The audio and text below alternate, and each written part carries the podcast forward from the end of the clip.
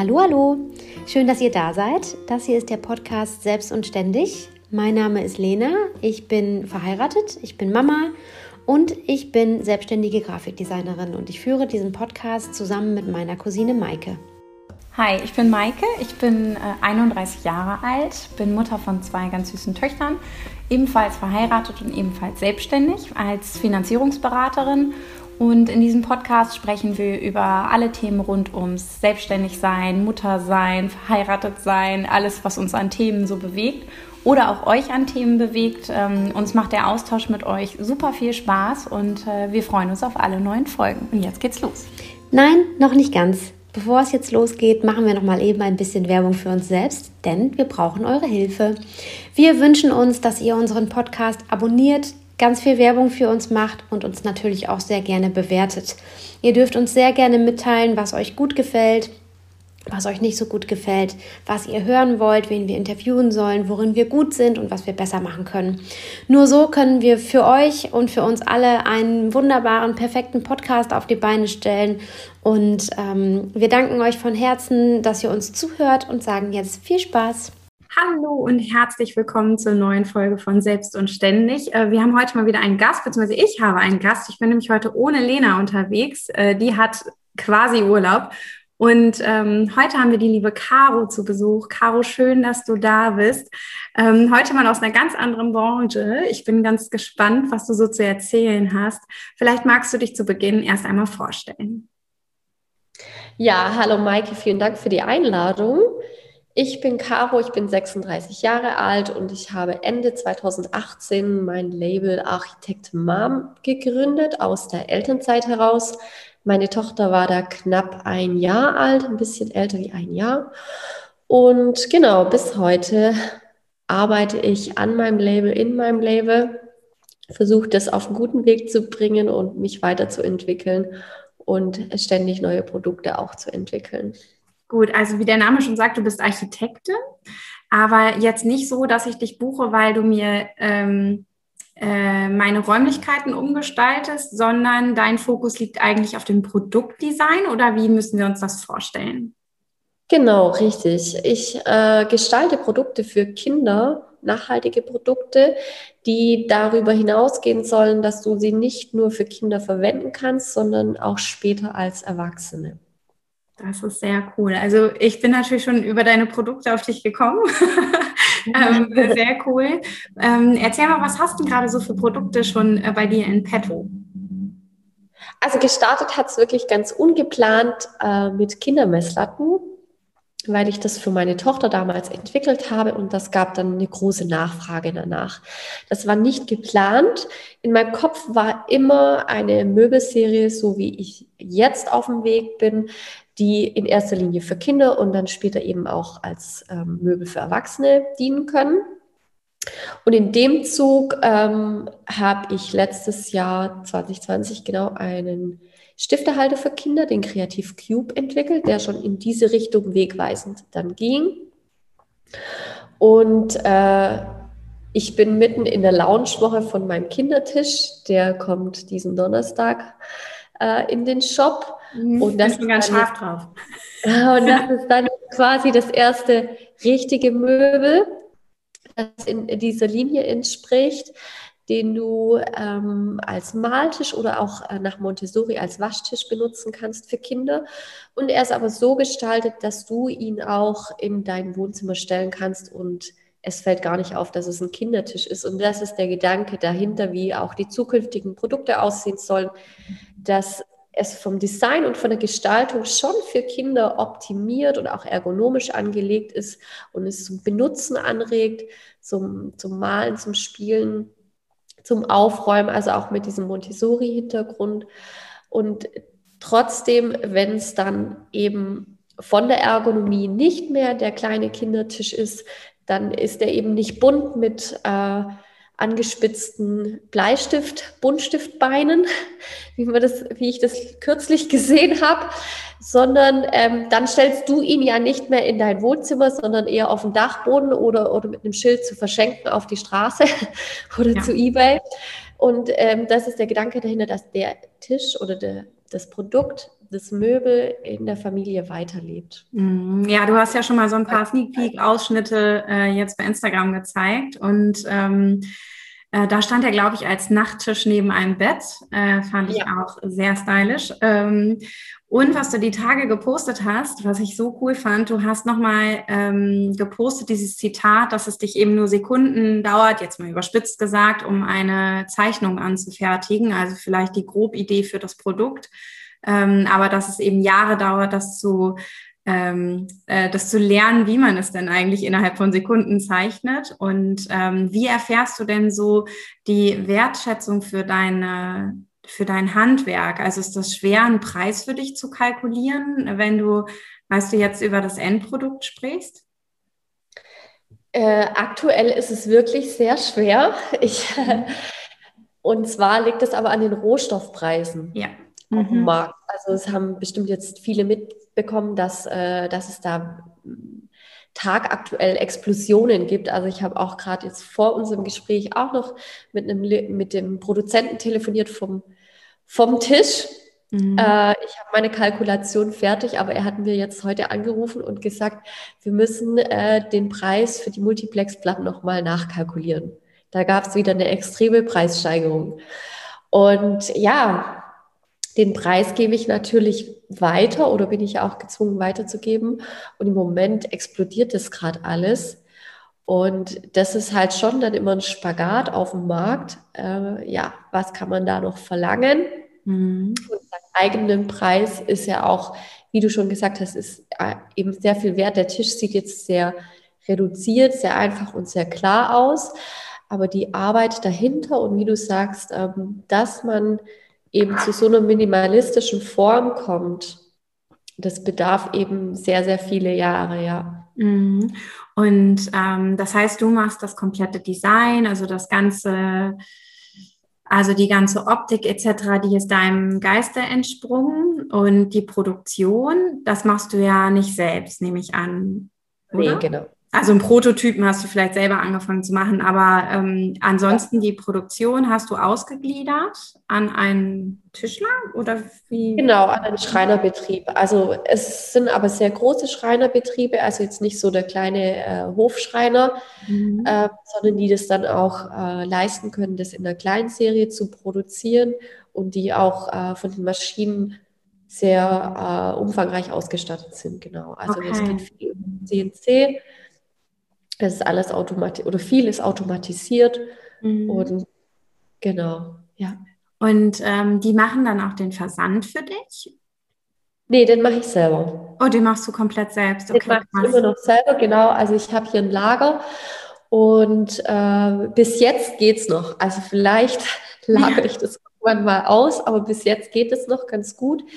Ich versuche das jetzt auch beim Tisch äh, noch zu machen. Also ich habe das Lager schon schon umgeräumt und Platz gemacht und bis jetzt kriege ich das noch ganz gut auf die Kette. Genau. Mhm. Und äh, wie schafft es denn dein Endprodukt zur Zielgruppe? Also ich meine jetzt nicht logistisch, dass das irgendwie DHL oder die gängigen äh, Dealer da machen, das ist klar. Ähm, aber wie funktioniert deine Werbung? Wie, wie hast du dich da aufgestellt?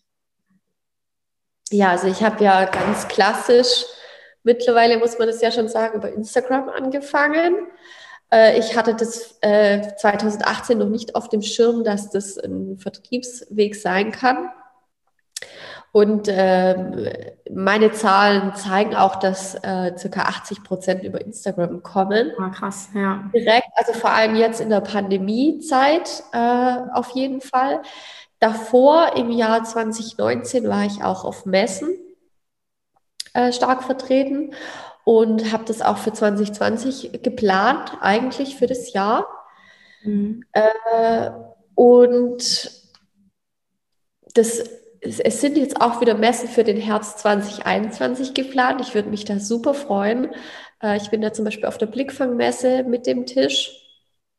Und da trifft man dann auch wirklich die Zielgruppe, ähm, die ein hochwertiges Möbeldesign auch äh, zu schätzen weiß und auch okay. den Wert von solchen Produkten kennt. Ja. Mhm. Okay. Und ähm, warst du schon irgendwie in Magazinen vertreten oder so? Da sieht man ja sowas auch manchmal.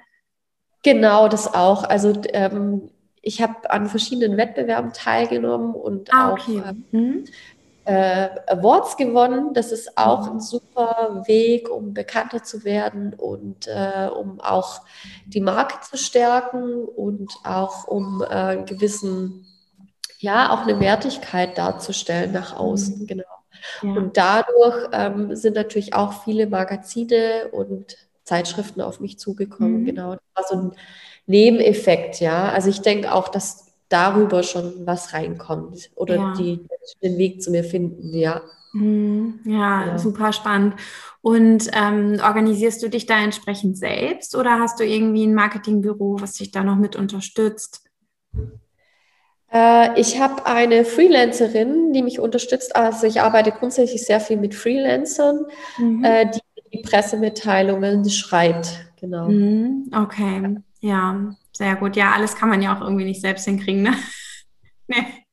Ich dachte am Anfang mal, ich mache das, aber das ist so komplex, dieses Pressethema. Mhm. Und ja, wenn man einfach die richtigen Leute, glaube ich, auch so gefunden hat ja. und äh, die Zusammenarbeit ist gut, mhm. dann ja, macht es, also dann vergibt man das auch total gerne äh, in, und äh, total vertrauensvoll dann auch in solche Hände. Und jetzt weiß ich auch, wenn die Andrea, wenn die das macht, Grüße an die Andrea, da weiß ich einfach, das wird gut und da kommt ein Bombentext und die, die versteht mich und ja. Ja wenn man da einfach so Partner mit der gleichen Chemie gefunden hat. Mhm, schön. Du, ich bin auf deiner Website über einen Spruch gestolpert, den ich total gut fand und der mich sehr nachhaltig bewegt hat. Ähm, und zwar sagst du von dir, du kannst dieses Selbst- und Ständig-Denken nicht so nachvollziehen, beziehungsweise fühlt sich für dich nicht so an, ähm, sondern du sagst für dich was? Ständig ich selbst. Ja, ich finde das so großartig und ich würde das gerne echt für mich implementieren in meiner Gedankenwelt, ähm, weil letzten Endes steckt ja der gleiche Inhalt dahinter, aber es ist einfach so viel schöner und positiver äh, formuliert äh, und ich glaube, das macht viel mit der eigenen Motivation dann auch, ne? Dass man ja. den übelst harten Tagen, wo man denkt, boah, jetzt wächst mir heute alles über den Kopf, ich habe x Termine und heute ist das Kind krank, ähm, ne, dass, äh, dass man dann eben denkt, oh, ständig muss ich alles immer selbst machen, aber dass man eben den Fokus darauf legt, äh, was es auch für eine Freiheit eigentlich ist, äh, dass man eben das machen kann, was man wirklich selbst gerne möchte. Ne? War das, also, ja? ja, ich stimme dir 100% zu, genau, weil das, das ist das, was mich immer total, äh, ja, äh, nicht stört, aber wenn, wenn man einfach so angesprochen wird, ah ja, du bist ja selbstständig, ne, ständig, du, also ja, selbst und ständig. Also das ist irgendwie so in diesen Köpfen drin und ich empfinde das gar nicht so negativ. Und im ersten Moment denke ich schon manchmal, oh, jetzt muss ich das machen. Das ist so ein Part, den ich eigentlich nicht mag. Aber auch bei mir, ich schaffe es ganz oft aus Frustration, das dann zu switchen in eine Faszination. Wenn ich dann drin bin und dann denke, hey, ja, dieser Bereich, also Zahlen, Finanzen zum Beispiel, ähm, Buchhaltung und so, ist eigentlich was, ja, ich bin ein kreativer Geist, also das möchte ich am liebsten ja von mir schieben und ja. ich bin auch irgendwann froh, wenn ich das auch mal abgeben kann.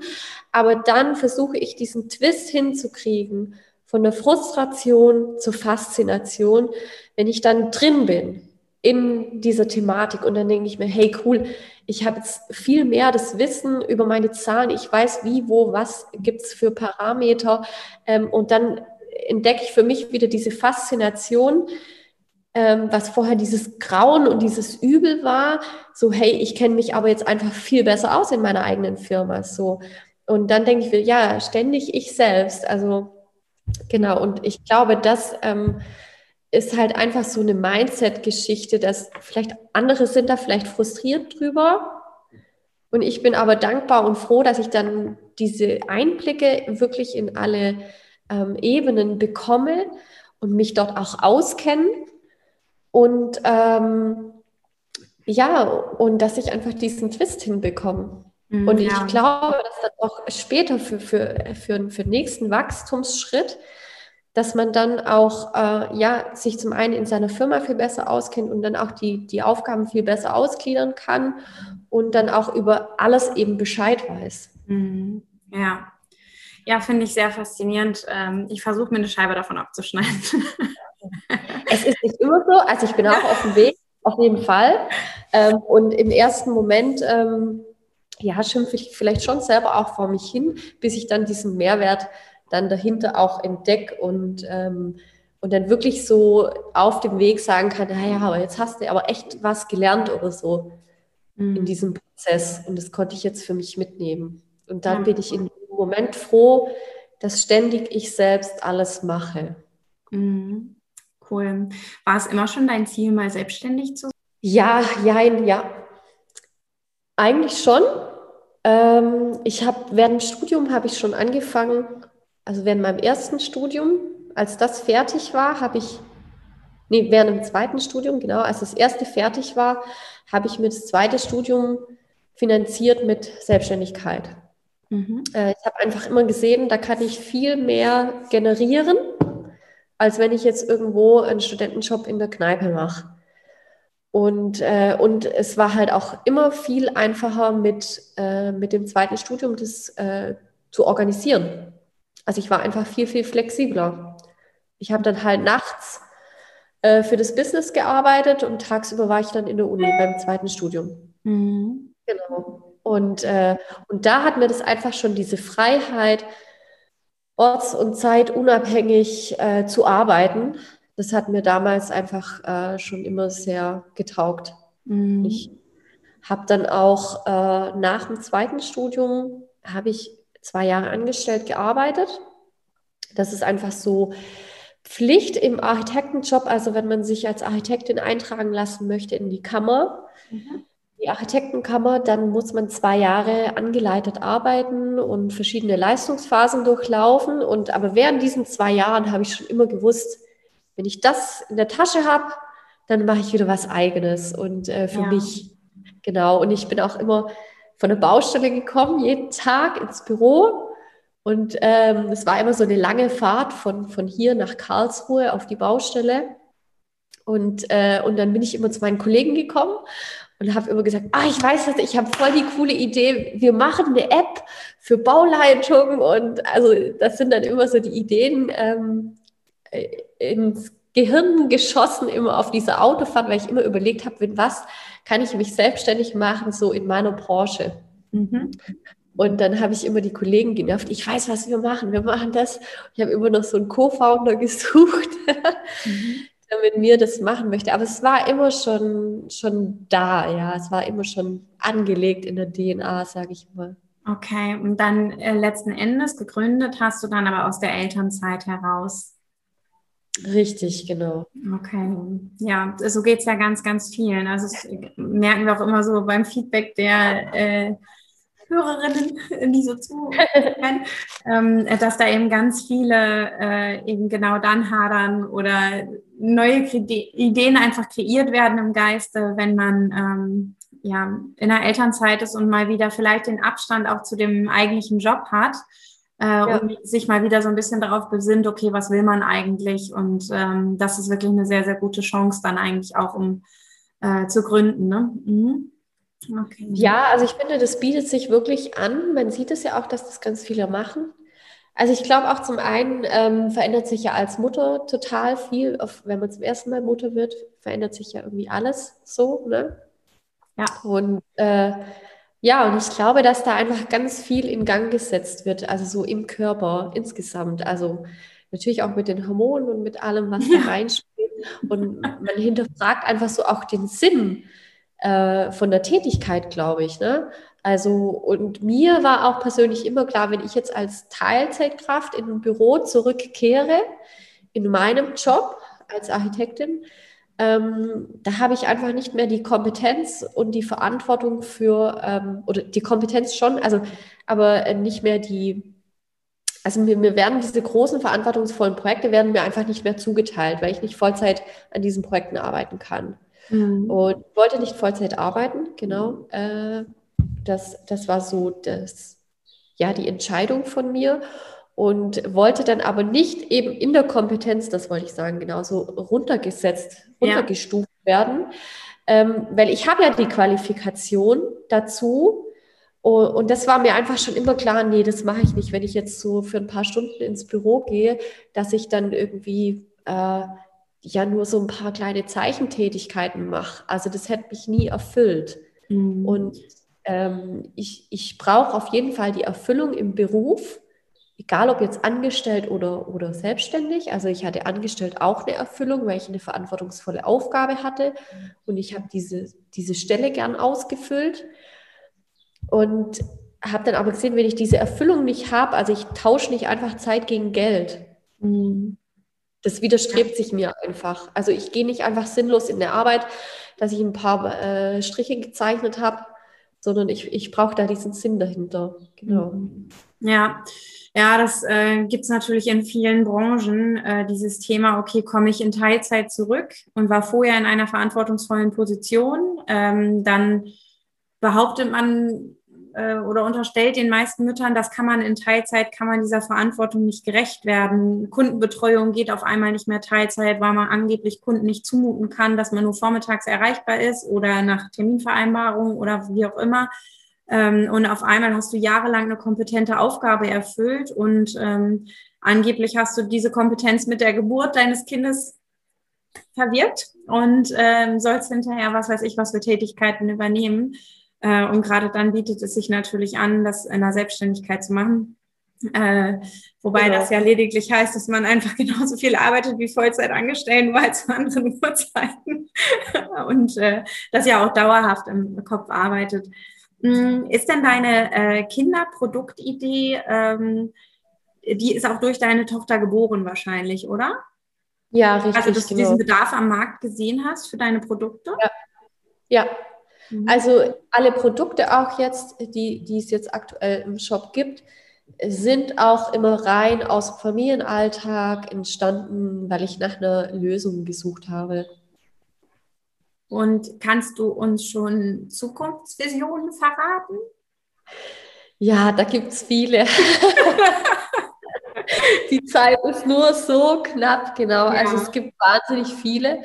Ähm, es wird äh, sicherlich, äh, das Tischmöbel war jetzt ein, ein riesenlanger Prozess, also äh, nicht die Idee, sondern einfach die Produktion ähm, auf die Reihe zu bekommen, auch Produzenten zu finden mhm. und alles, was äh, dazugehört mit DIN-Normen und so weiter und so fort.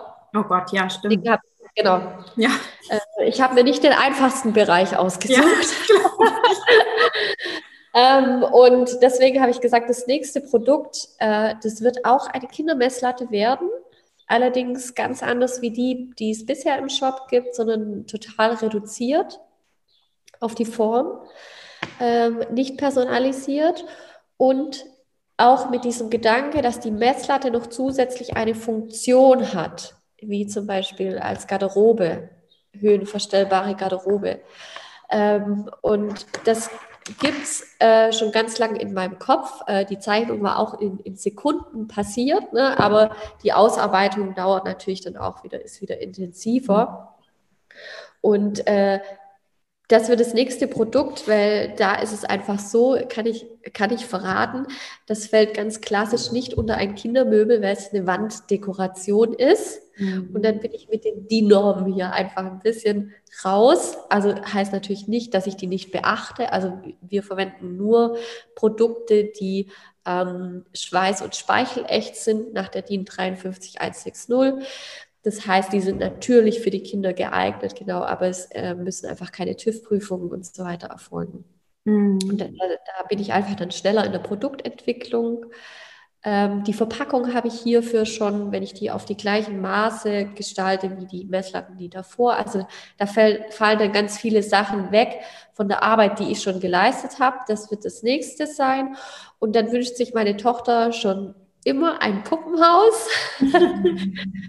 Ähm, sie spielt hier immer mit meinen Architekturmodellen. Und äh, jetzt wird der Wunsch natürlich noch ausgereifter. Also sie wird ja jetzt auch vier. Jetzt kommt das natürlich auch noch viel mehr mit diesen Puppen und Barbie-Spielen und so. Jetzt habe ich Werbung gemacht für Mattel. Gell? ähm, weiß nicht, ob man das hier darf. Ja. Äh, ich möchte aber jetzt auch einfach diesen Gedanken aufgreifen. Ich möchte nicht einfach nur ein Puppenhaus machen, sondern das ist mir einfach auch wieder zu plump. Das Puppenhaus soll auch wieder noch eine nachhaltige Funktion haben, dass wenn du sagst, ich spiele jetzt keine Puppen mehr, äh, dass man das zum Beispiel als Regal, äh, Stauraum verwenden kann, der dann auch im Familienalltag bei den Kindern oder auch bei dir jetzt äh, in deinem Wohn- und Lesezimmer äh, wieder Anwendung findet. Genau. Mhm. Cool. Ja, sehr schön. Und äh, dann, seit ich den Tisch gemacht habe, hat jeder, der den jetzt gesehen hat, hat immer gesagt, Caro, ja, aber da muss es ja auch den passenden Stuhl dazu geben. Ich wollte schon danach fragen gerade. Ich habe den auch schon im Kopf. Also ich weiß schon, wie der aussehen wird. Mhm. Ich denke, es dauert dann nicht so lange wie der Tisch, weil eben die Gestaltungslinie schon klar ist. Und äh, ja, das denke ich, wird auch noch auf den Weg gebracht. Und äh, dafür hast du doch dann jetzt aufgrund deines Tisches schon deutlich mehr Vorarbeit geleistet, oder? Dir ist ja. dieses äh, DIN-Norm-Thema ist dir vertraut. Du hast vielleicht schon den Produktionspartner, der das, weil es wird ja designtechnisch wahrscheinlich sehr ähnlich zu dem Tisch sein? Das wird ähnlich, aber es ist eine andere DIN-Norm. okay, alles klar. Beim, beim Tisch, beim Tisch ist, ist, ist, spielen auch mehrere DIN-Normen rein, weil ich es auch so gestaltet habe, dass du es ja als Beistelltisch im Wohnzimmer haben kannst. Mhm. Also nicht nur die Kinder, Kindernormen, sondern dann eben auch die allgemeinen Möbelnormen für einen Beistelltisch. Okay. Und beim Stuhl sind es wieder andere. Genau. Abgefahren. Also bei mir staunen immer alle, wenn ich sage, dass meine zweite Unternehmung, obwohl es schon meine zweite war, elf Monate Gründungszeit hatte. Und ich sage ja, ihr glaubt gar nicht, ja. was man an gesetzlichen Anforderungen erfüllen muss ähm, ja. in den jeweiligen Bereichen. Äh, um dann wirklich gründen zu können. Also das ist schon was für sehr hartnäckige Menschen. Und ja. ähm, äh, dann ist es bei dir ja wahrscheinlich ähnlich. Äh, kannst du das bemessen, wie lange es gebraucht hat von deiner Produktidee des Tisches bis, ah, okay, so und so will ich es machen. Das ist ja allein schon mal ein Prozess im Kopf, bis dann dieses fertige ja. Möbel jetzt an den Kunden tatsächlich diese Woche dann verschickt werden kann? Ja, also diese Woche wird es noch nicht verschickt. Nein, das ist ah, okay, also es ist erstmal die Launchwoche, aber ähm, ähm also, genau. Äh, die konkrete Produktidee hatte ich ja circa vor dem Jahr im Mai. Mhm. Äh, da war der Cube gelauncht und dann wusste ich, als nächstes möchte ich das machen. Ich wusste aber noch nicht, äh, was da auf mich zukommt. Wie du schon sagst, hartnäckig. Also ich habe zwar auch Möbeldesign studiert, aber im Studium äh, studiert man zum Beispiel nicht die ganzen Normen. Da baut man Luftschlösser. Ja. So, so nach dem Motto, genau. Also äh, ich habe mir auch echt schon oft gedacht, ich muss jetzt mal an die Uni gehen und mal wirklich den Studenten sagen, was alles in so eine Möbelproduktion steckt. Das nur so am Rande. Und das war im Mai und äh, dann gab es aber auch gleichzeitig noch ein paar Dinge zu lösen beim Cube im Online-Shop und, und, und. Also ich war einfach so vom Tagesgeschäft so ähm, vereinnahmt, dass ich mich dann wirklich erst konkret so im Dezember nach Weihnachten hingesetzt habe und die Entwürfe aufs Papier und äh, auch in erste kleine Modelle gemacht habe. Da konnte, hatte ich die Ruhe und konnte runterfahren und meine Gedanken sammeln. Mhm. Also weil es ist auch einfach in einem kreativen Prozess kannst du ja jetzt nicht sagen, ich setze mich von Montag bis Freitag von, von 8 bis 17 Uhr hin und mache. Also da, du brauchst ja auch wirklich dieses Umfeld und die Ruhe dazu. Mhm. Und das habe ich konkret erst dann im September. Also ich hatte den Entwurf dann ziemlich schnell, genau, weil es einfach die Zeit gepasst hat. Ne? Und ich bin schnell auf, die, auf diesen Lösungsgedanken gekommen. Und ja, und von Dezember bis jetzt Juli, ja, sieben Monate. Ausgeliefert wird er dann im September. Okay.